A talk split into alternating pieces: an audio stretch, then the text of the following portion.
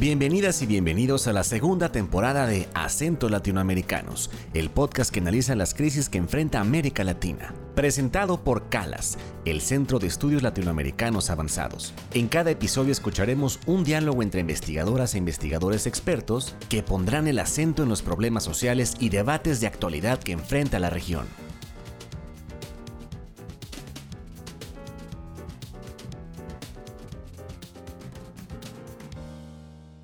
Bienvenidas y bienvenidos a una nueva temporada del podcast de Calas, Acentos Latinoamericanos. Yo soy Gerardo Gutiérrez Cham, codirector del Calas y profesor de la Universidad de Guadalajara en México. En este episodio titulado Religiones y Espacios Públicos en América Latina, hemos invitado a tres expertos que trabajan sobre el papel de la religión y de las iglesias para discutir con ellos sobre el panorama actual que han enfrentado las iglesias en el contexto de la crisis sanitaria del COVID-19 en América Latina y cómo es que se integran las religiones en el espacio público. Hola, soy René de la Torre, soy investigadora en el CIESAS Occidente de Guadalajara, soy antropóloga. El interés de mi estudio durante muchos años ha sido las recomposiciones de la religiosidad en México recomposiciones que se viven tanto en el ascenso de una diversidad religiosa, pero también en nuevas maneras de recomposición de las creencias, de los valores y de las prácticas religiosas fuera de las iglesias.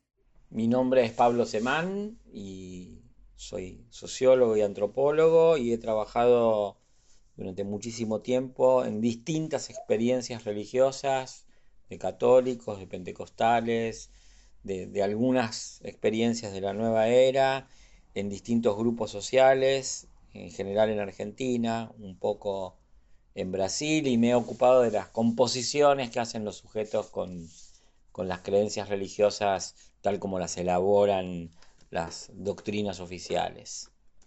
Bueno, mi nombre es Enrique Schäfer, Heinrich Schäfer. Em, yo soy alemán, he vivido mucho tiempo y trabajado en América Latina a partir de 1980 y ahora soy profesor em, de eh, sociología de religión y eh, teología protestante en Alemania, en la Universidad de Bielefeld. Muy bien. América Latina, como muchas otras regiones del planeta, pues está viviendo una recomposición en las relaciones entre el ámbito de la religión y el espacio público. ¿Cómo consideran ustedes que afecta o ha afectado el confinamiento y la prohibición de eventos masivos? Por ejemplo, los cierres de los templos para celebrar misas, los financiamientos, las misas virtuales. ¿Qué mensajes consideran ustedes que han sido relevantes para colocar posiciones, por ejemplo, frente a las vacunas, frente a las medidas de confinamiento? Son muchísimas preguntas, creo que son muchísimos los elementos de la religiosidad que pudimos observar durante este episodio eh, bajo la amenaza del COVID-19. Pero creo que hay cosas interesantes que remarcar. La primera es que vimos que el pensamiento religioso, si no es que las religiones, pues estaba muy presente, tanto en las maneras de reaccionar, en las maneras de interpretar lo que estaba pasando, como incluso en las maneras de buscar o no buscar soluciones. Se nos mostró un mundo que no estaba para nada secularizado, que no estaba fuera del alcance de explicaciones de otro tipo, explicaciones religiosas. También creo que fue muy importante ver que la religión no solamente eh, se desprende de las iglesias. Pudimos ver movimientos negacionistas, movimientos con otras interpretaciones sobre lo que estaba sucediendo, muchas, muchas interpretaciones conspiracionistas, muchas interpretaciones milenaristas, algunas sí venían de algunas iglesias, pero muchas otras también estaban produciendo creencias, creencias que iban en contra del pensamiento científico, de la racionalidad moderna y que no estaban siendo producidas exactamente eh, por iglesias, pero sí por una serie de industrias culturales que creo que se muestra cómo han ganado también un terreno importante en la producción de valores e ideas de tipo religioso. La otra cuestión que creo que para mí fue muy importante ver, el cierre de los templos en todo el mundo no inhibió que hubiera experiencias y prácticas religiosas, pero sí de alguna manera lo dirigió a nuevas plataformas, sobre todo donde vimos una virtualización de lo religioso.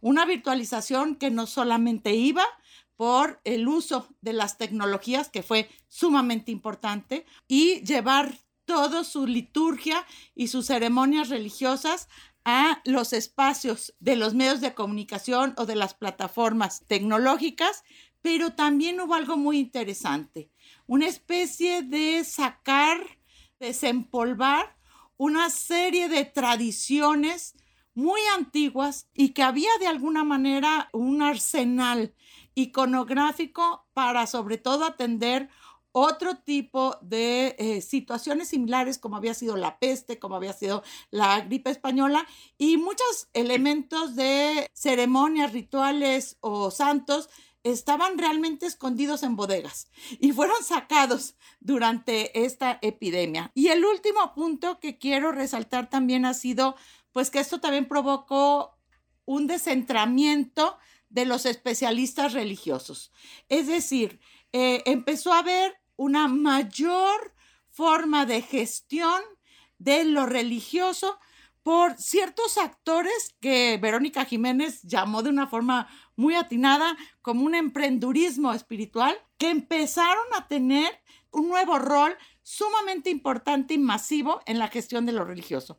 Por ejemplo, desde México, pues surgió un artista que había sido un artista de telenovelas y se convirtió en el gran promotor del rezo del rosario a nivel mundial, llegando a sumar de manera simultánea más de 10 millones de gente rezando el rosario en toda América Latina. Y esto pues nos habla también de una especie de pérdida de la centralidad de ciertas formas de gestión especializada al interior de las instituciones y una emergencia de estos nuevos actores en los cuales los sociólogos tenemos que poner más atención.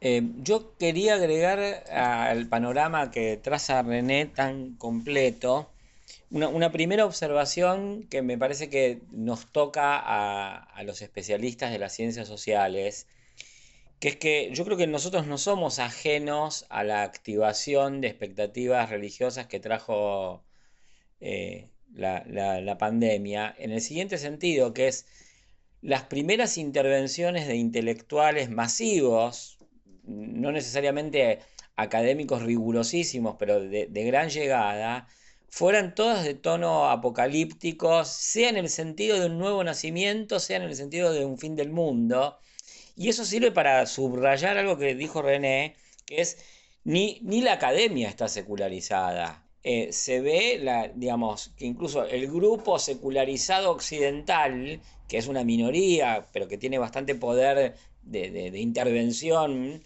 también cae presa de una estructura y de una metanarrativa, ¿no? de una forma de entender las cosas eh, formateada en, el cristianismo y, en el relato apocalíptico. Como dice René, efectivamente hubo una activación de un imaginario religioso muy fuerte y, es notable ¿no? la, producción autónoma de imágenes por fuera del ámbito de incumbencia o de actividad de los especialistas. ¿no? todo un proceso anterior que viene de hace mucho tiempo de eh, agenciamiento de los, de, los, bienes de salvación, digamos, o de los bienes religiosos. Y en ese contexto también adquirió mucha presencia una cierta actividad de meditación, por lo menos en las clases medias, en la medida que había una especie de obligación de poner en suspenso todo, y ese poner en suspenso todo era un, elaborar sobre lo que vale verdaderamente la pena en el mundo, ¿no? Y, y avanzo un poco más, que es yo trabajé mucho por fuera de las iglesias en, una cuestión que era la representación que tienen los trabajadores de clases medias y de clases populares sobre el, evento pandémico en general. Y también ahí aparece una matriz religiosa independiente de las denominaciones religiosas, que para mí eh, abreva en, los siguientes puntos. Muchísima gente tiene una idea que es esto excede las capacidades de los gobiernos. De alguna manera hay una especie hasta de, de indulgencia para lo que hagan los gobiernos. La segunda afirmación es, esto es algo que va a durar mucho tiempo. O sea, muchísima gente que nosotros entrevistamos que no estaba vinculada a grupos políticos ni religiosos, pero que tenía idea de que esto era un fenómeno de otra magnitud, decía, bueno, nos vamos a recuperar en muchísimo tiempo, aunque esto se termine la semana que viene. Bueno, yo creo que esa expectativa más general y transversal a todos los grupos religiosos atravesó fuertemente el campo católico y el campo pentecostal y a, su vez eso tuvo entrecruzamientos muy diferentes según las clases sociales. Los católicos y los evangélicos de las clases medias pudieron fácilmente, eh, sobre todo los evangélicos, hacer una transición a, lo digital. Ahora bien, en los sectores populares yo vi otra cosa, que es, primero que hay dificultades más grandes para la digitalización, y por el otro lado, hay una necesidad muy fuerte de vida comunitaria, porque la, vida comunitaria es el medio de vida de los sectores populares. Entonces, tanto el catolicismo como eh, los evangélicos se volcaron a un activismo social eh, increíble. Yo creo que una de las razones por las cuales esto no terminó, aunque todavía puede terminar en los habituales estallidos sociales de la Argentina, es porque hubo una gran movilización social en las clases populares y en esa movilización social las organizaciones religiosas y los sentimientos religiosos fueron claves para sostener la vida material y anímica de poblaciones que venían de una recesión económica muy grande y donde realmente el, entramado entre, de la religión entre las prácticas económicas y las prácticas anímicas y la importancia que desempeñaron las religiones en ese, en ese contexto fue, fue muy importante. Yo he estado confinado aquí en Alemania y lo poco que, que yo he podido, eh, de, de, lo que yo he podido percatarme a través del Internet, eh, no es nada nuevo. Uh, en relación con lo que ustedes dijeron. Eso es una, es, es una cuestión que tiene que ver con, con, la secularización de las sociedades. Y aquí en Alemania, eh, las iglesias no han sido, no han tomado significativamente parte en, en, la, en la, discusión pública ni en los, las acciones públicas ni las sonoras, en, en nada prácticamente. No han tenido un mayor papel la discusión ha sido secular, eh, secular política y, eh, y, el tratamiento del asunto ha sido así. Heinrich, me parece que ese es un aspecto también muy relevante, ¿no? La manera en que en algunos países la discusión se ha mantenido más en el tono secular, dándole importancia a, a los uh, científicos, al discurso científico, al papel preponderante de los estados, y cómo es que en otros países eso no ha sido, digamos, tan, ah, tan nítido, ¿no? Tan claro y donde hay mucha filtración de, diferentes grupos religiosos con el Estado y también con la ciencia, ¿no? Que de alguna manera ha afectado, ¿no? Los posicionamientos ante la crisis pandémica, ¿no? Eso me, ah, me hace poner una pregunta en cuanto a, eh, la eh, religión popular en México me parece está completamente claro que la religión popular reacciona a la crisis de una manera muy, muy amplia, ¿no? Pero lo que a mí me asombra mucho es lo que tú dices de Argentina, Pablo, que Argentina tiene una religión popular muy débil en comparación con México. Lo que tú cuentas me suena como que la gente eh, ha comenzado a, a tirarse a las calles en una eh, histeria religiosa, ¿no? Yo creo que se ha reactivado el imaginario religioso en cuanto a, la de fuerzas más potentes que cada hombre y que todos los hombres juntos para todos los grupos sociales. Eso no, no genera en todos los grupos sociales las mismas actitudes. En el mundo popular, eh, yo sí diría que se ha activado una perspectiva cosmológica que es la que ha hecho que crezca el, mundo evangélico. Los evangélicos en Argentina crecieron porque había de antemano una población muy grande que podía creer en los milagros y nunca dejó de creer.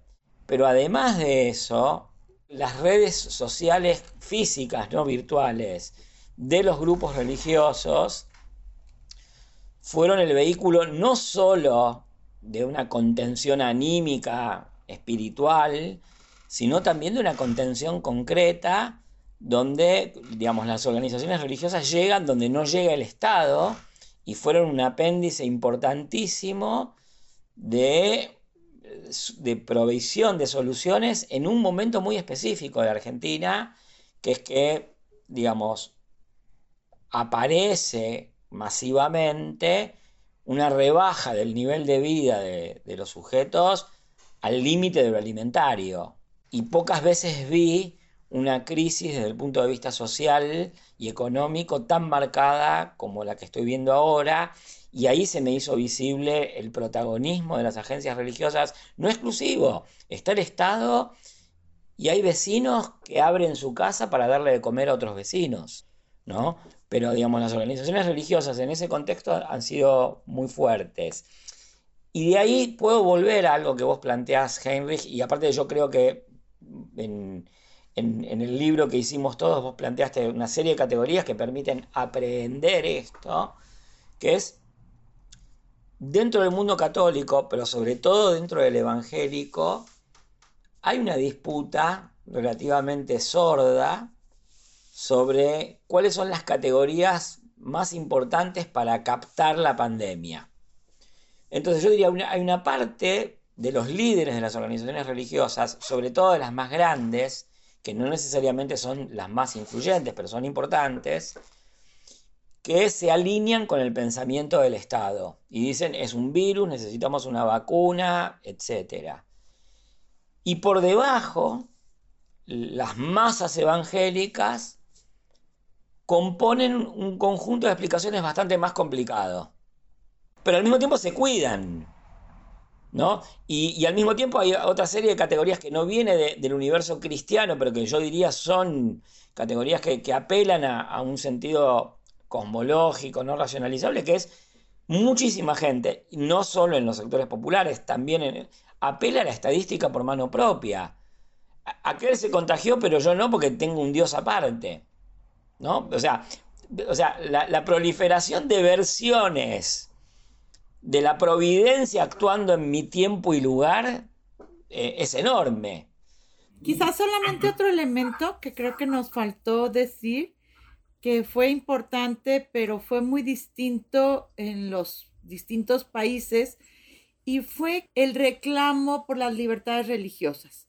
En muchos países, por ejemplo en Brasil y en los países sobre todo de mayoría evangélica pentecostal, este debate y reclamo por la libertad religiosa, porque sí se veía la determinación de la clausura de los lugares de culto como algo que iba en contra de ese derecho que es el de la libertad religiosa.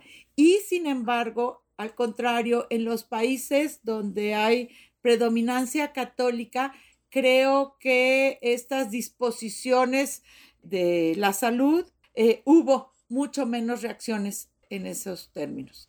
Sí, yo, agregaría ahí algo que, o sea, eh, eh, entiendo que es esa la, distinción, que la dinámica católica apunta a eso y la, dinámica evangélica piensa más en términos digamos, exclusivamente religiosos o místicos.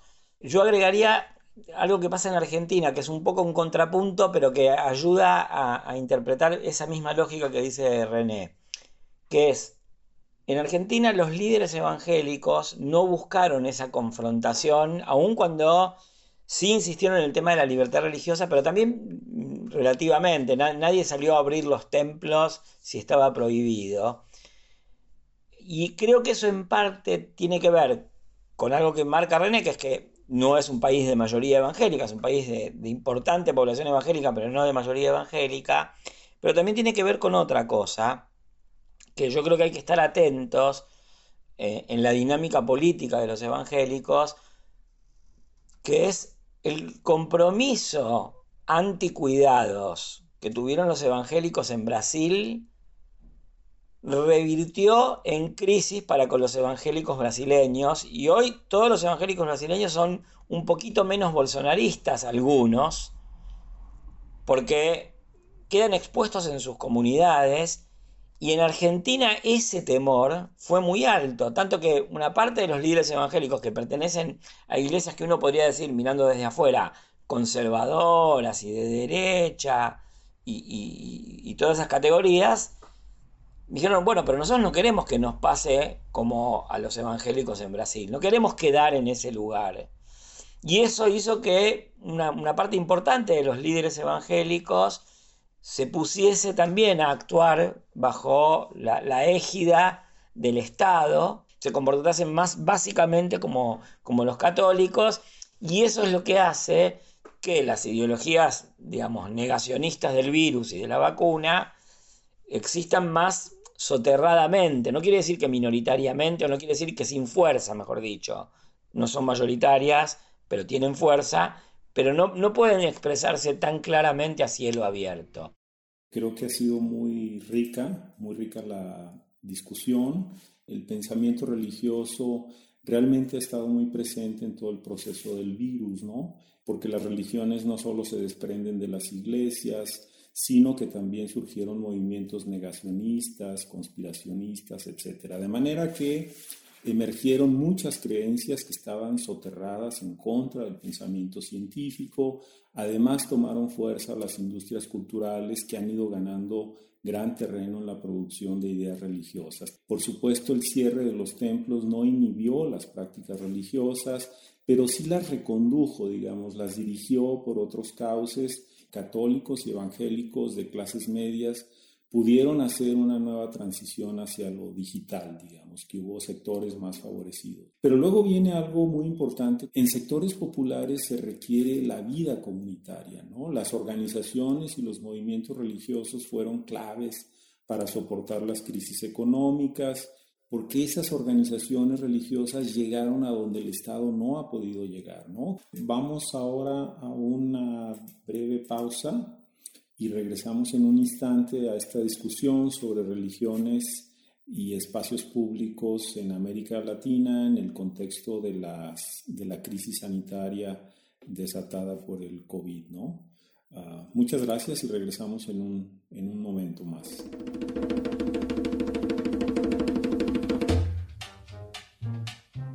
Recuerda visitar nuestra página www.calas.lat diagonal publicaciones para encontrar los perfiles de los expertos de este episodio, así como bibliografía complementaria sobre el tema que exploramos hoy.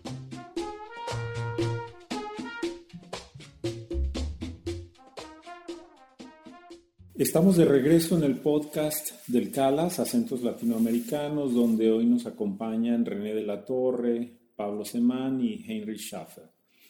En este último bloque me gustaría profundizar sobre la temática de la religión en el espacio público en América Latina y las nuevas tendencias que hemos observado y que ustedes como expertos investigan.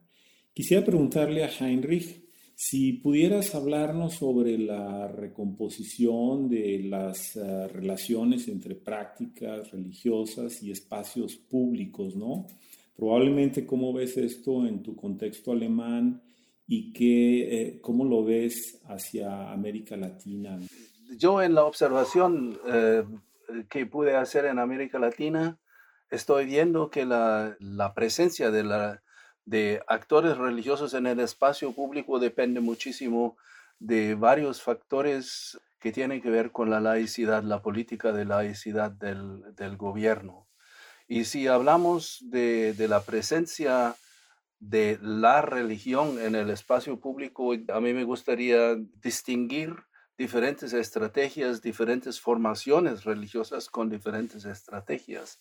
En las estrategias políticas de expertos religiosos. La cuestión es que em, viendo a los, eh, los actores que están realmente en pugna que, es, que, que las llamaría ahorita eh, derecha religiosa, de grupos de la clase media alta protestante y de grupos eh, de, la clase, de la clase alta católica. Y esos movimientos de izquierda protestante, izquierda católica, que tienen un cierto trasfondo en la teología de la, de la liberación y siguen practicando todavía. Yo creo que ahí hay, eh, digamos, una, eh, una diferencia importante que se, que se da en pugnas eh, políticas y políticos religiosas. Por ejemplo, en Brasil, los, los grupos que están a favor de Bolsonaro y los grupos, los grupos que están en contra, estas, eso está muy marcado.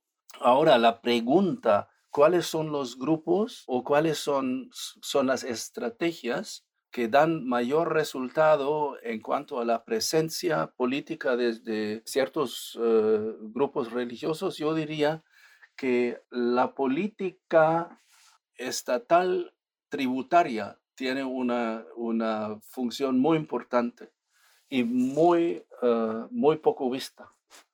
O sea que si uno, si uno ve compara, por, por ejemplo, el desarrollo de la influencia política de actores religiosos, especialistas, expertos religiosos en Brasil con México, uno ve una, una, diferencia increíble en cuanto a la presencia de esos actores y esa, esa diferencia, creo yo, tiene que ver con la política no tan, bueno, de laicidad primero, que en Brasil ha sido una política de laicidad con jeito, o sea que eh, eh, a la ligera, mientras que en México la constitución laica a partir de 1917 por lo menos ha sido tomado muy en serio y los, los cambios que, que se han dado a partir de 1992, digamos, no han cambiado mucho el escenario, ¿no? Y ahí entra la cuestión del, del, dinero, de la política tributaria. En México hay un control tributario y ha, habido durante muchísimos eh, años un control tributario muy fuerte sobre eh, las iglesias evangélicas y sobre la iglesia católica también. Mientras que en, en Brasil, desde el siglo XIX, principios del siglo XX, han habido esos pastores presidentes, gente en las ciudades pequeñas que, eran funcionarios religiosos que han tenido una influencia muy fuerte en la política y la participación en la política era normal, ¿no? Y luego la política tributaria. Ahí hay la cuestión clave a partir de, pongámosle, los, los años 70, ¿no? Surgen iglesias de gran magnitud de, miembros, hay entradas bien fuertes por los diezmos y las ofrendas de la, gente y ese dinero se declara dinero religioso, no hay impuestos y luego esas ganancias netas, ¿no? Además nadie sabe cuánta plata es. Se pueden reinvertir en negocios religiosos, ¿no? Por ejemplo, la Iglesia, eh, Iglesia Universal do Reino de Dios tiene una fábrica de muebles religiosa. ¿Por qué religiosa? Porque producen bancas para, para iglesias, ¿no? Entre otras cosas. Entonces no pagan impuestos por la producción de muebles y, y así hay una gran cantidad y sobre todo esa política eh, laxa de, eh, tributaria ha favorecido la inversión de dinero eclesial en casas mediáticas, ¿no? Eh, entonces, este, este negocio es algo que creo yo es muy importante en cuanto a la influencia política que tienen expertos religiosos, mucho más importante que, por ejemplo, el porcentaje protestante de la población. Claro que tiene una incidencia también, pero no tan fuerte. Yo, yo, yo creo que sí es muy importante volver a esta idea de la recomposición. Lo que estamos viendo, yo creo, en América Latina es que hay nuevas condiciones. Por un lado, porque hay un nuevo cambio, o hay un cambio novedoso, reciente, es que tiene que ver con que una América latina, latina porque era exactamente eh, predominantemente católica, y que era eh, de alguna manera como la esperanza de, lo que estaba sucediendo en Europa, de, del postcristianismo que se estaba abandonando. La catolicidad era la esperanza, del 40% de los católicos estaban en América Latina. Y ese continente ha estado viviendo una transformación muy veloz a ir disminuyendo la presencia y la fuerza del catolicismo y a la emergencia no nada más de una sola religión, sino de una diversidad de opciones religiosas, entre las cuales obviamente tienen un predominio eh, una multitud de iglesias evangélicas. Entonces ahí tenemos un primer panorama. Frente a ese primer panorama, yo creo que además pues se pone como en tela de revisión incluso los marcos de laicidad que había en cada estado-nación.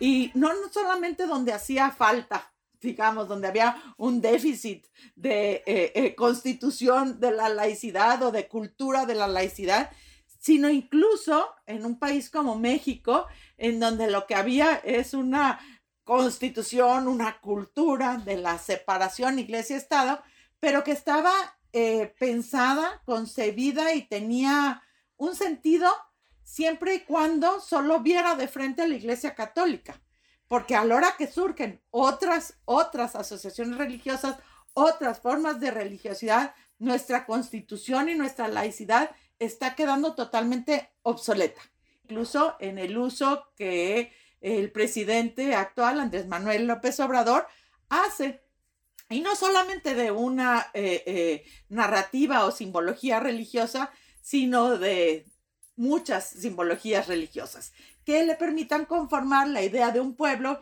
y que él es ese elemento elegido eh, que incluso está más allá del COVID, ¿no? Pero lo que sí creo que es interesante entonces es que la propia diversidad religiosa exige, demanda una reconfiguración de las laicidades. Así como en México estamos viendo que se necesita de alguna manera una constitución eh, que amplíe su visión hacia exactamente al pluralismo religioso, porque incluso no compite, o sea, tú puedes decir, pues los sacerdotes no pueden entrar al juego político. Sí, pero los ministros no entran dentro de esa categoría y ellos están entrando al juego político porque tienen otro tipo de formación, ¿no? O este, está prohibido que desde el púlpito se hable de religión.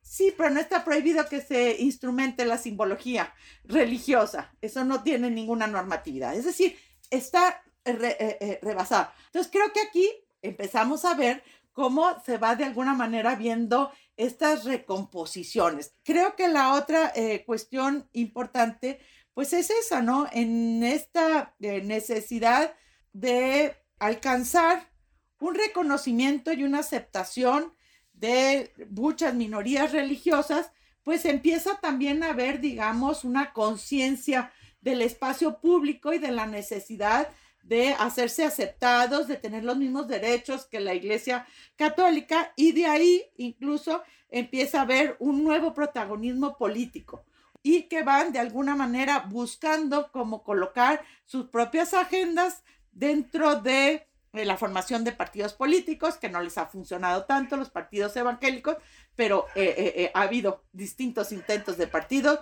de colocar líderes religiosos como gobernantes, pero sobre todo, pues la nueva estrategia que es la de ganar los asientos dentro de las cámaras de senadores y diputados para desde ahí poder entrar como escribanos de las constituciones y las leyes, ¿no?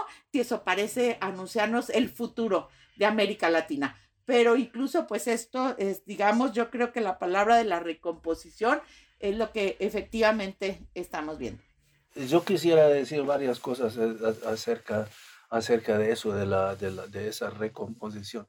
Lo que yo veo en, en varios países de América Latina es que hay, que digamos, primero hay el, existe el desarrollo de algo como, como que, llamaría religiosidad popular evangélica, que es algo así como una, una, una mezcla entre lo que, lo que antes ha, sido eh, evangelical y pentecostal y, neopentecostal, bueno, iglesias históricas, etc. Eso eso se desarrolla, como digo, ¿no? Una, una religión popular muy multifacética.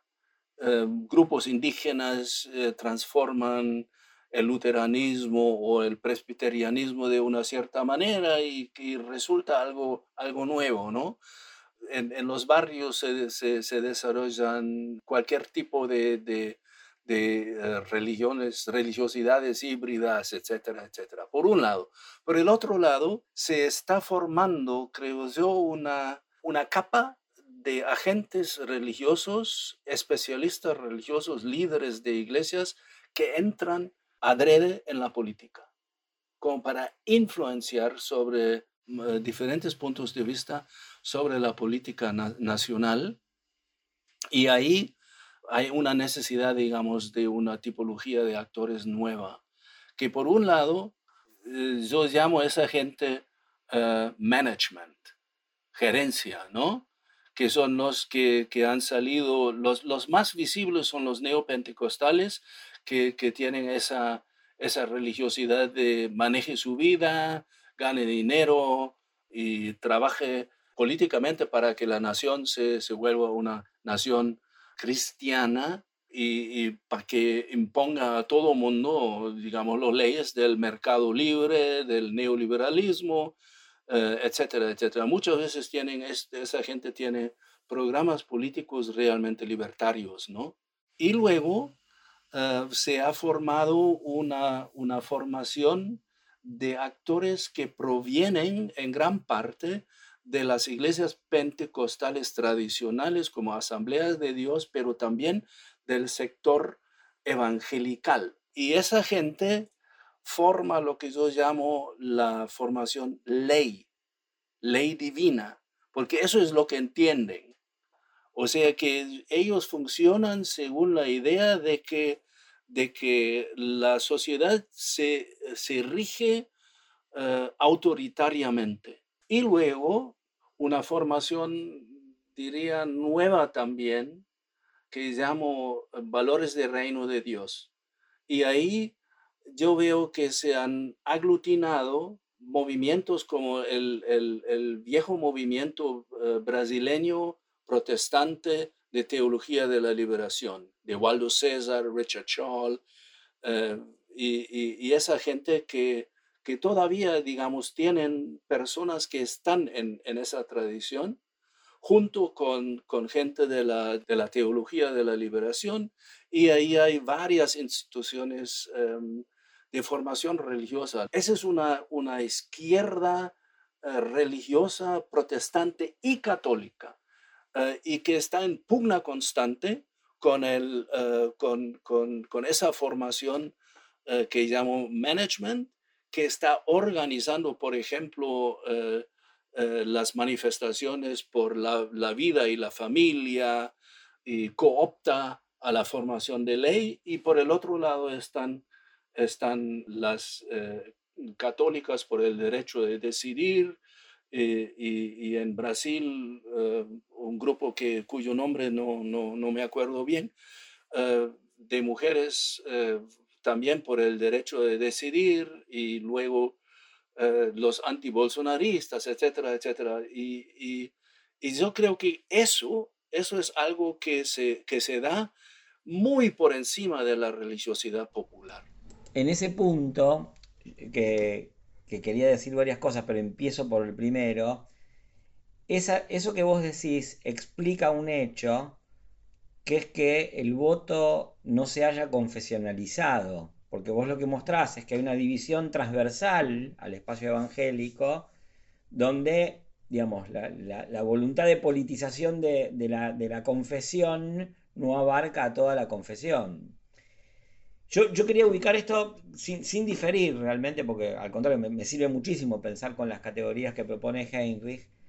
Quería enmarcarlo en, dos transiciones de muy largo plazo en América Latina. Una que es la transición a la democracia, que generó una demanda de ciudadanía religiosa en países que no la había, y los evangélicos son parte de esa demanda, y, esa, transición de largo plazo se combina con otra que tiene que ver con, yo creo que el, gran conflicto del siglo XXI, por lo menos en América Latina, es la legitimación de la exclusión, ni siquiera el de la desigualdad. O sea, el gran conflicto político de América Latina es cómo excluimos legítimamente a un grupo de ciudadanos. Entonces, por un lado hay demandas democráticas que entran en tensión con otras demandas democráticas y, que se anulan recíprocamente, y encima está el conflicto de la exclusión. Y en ese mismo contexto, yo pondría todo lo que trae dentro de la, de la lucha democrática, todos los procesos que confluyen parcialmente en la agenda de género, que incluso han tenido apoyo en las iglesias evangélicas, porque es cierto que hoy las iglesias evangélicas, o por lo menos una parte de ellas, está a la vanguardia de la lucha contra lo que ellos llaman ideología de género, pero también es cierto que en los años 90, en los sectores populares, las iglesias evangélicas fueron un lugar de emancipación de las mujeres. El empoderamiento de agentes religiosos femeninos ocurrió masivamente en la iglesia evangélica mientras el catolicismo seguía anulando a las mujeres, salvo para cantar y repartir comida. Entonces, toda esta reconfiguración que plantean René y, que plantea Heinrich, para mí también tiene este otro marco.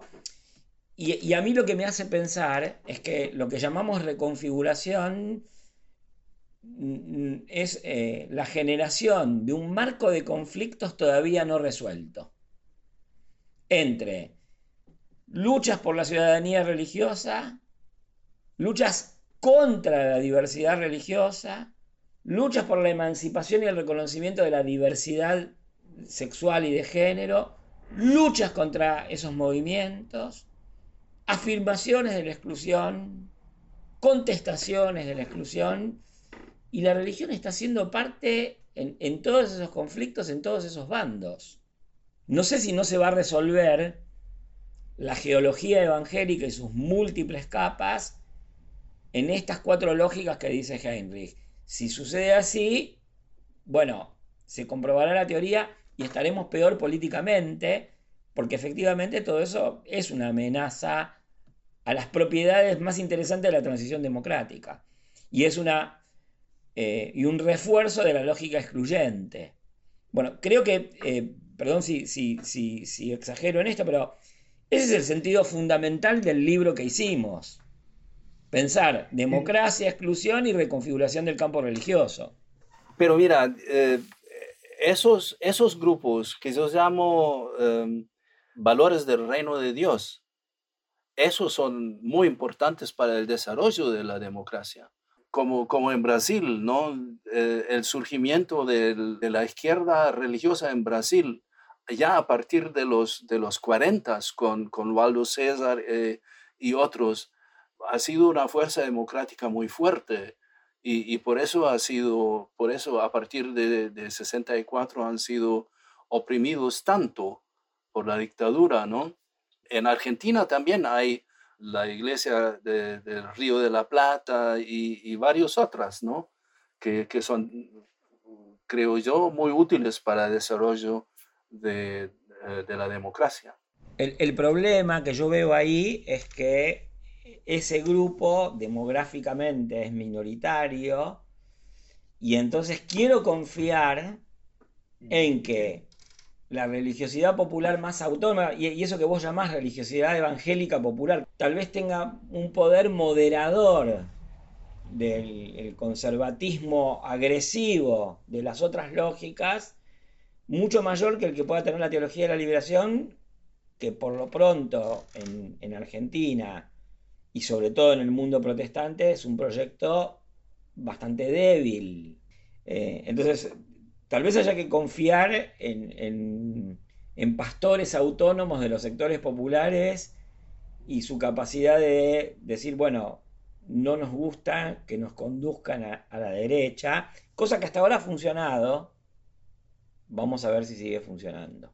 Bueno, yo sí quisiera agregar que parte pues, de la apuesta también del libro Religiones y Espacios Públicos en América Latina que coordinamos era no nada más quedarnos en, el, en esta parte de los protagonismos cristianos, que efectivamente son muy importantes, pero que no lo son todo, ¿no?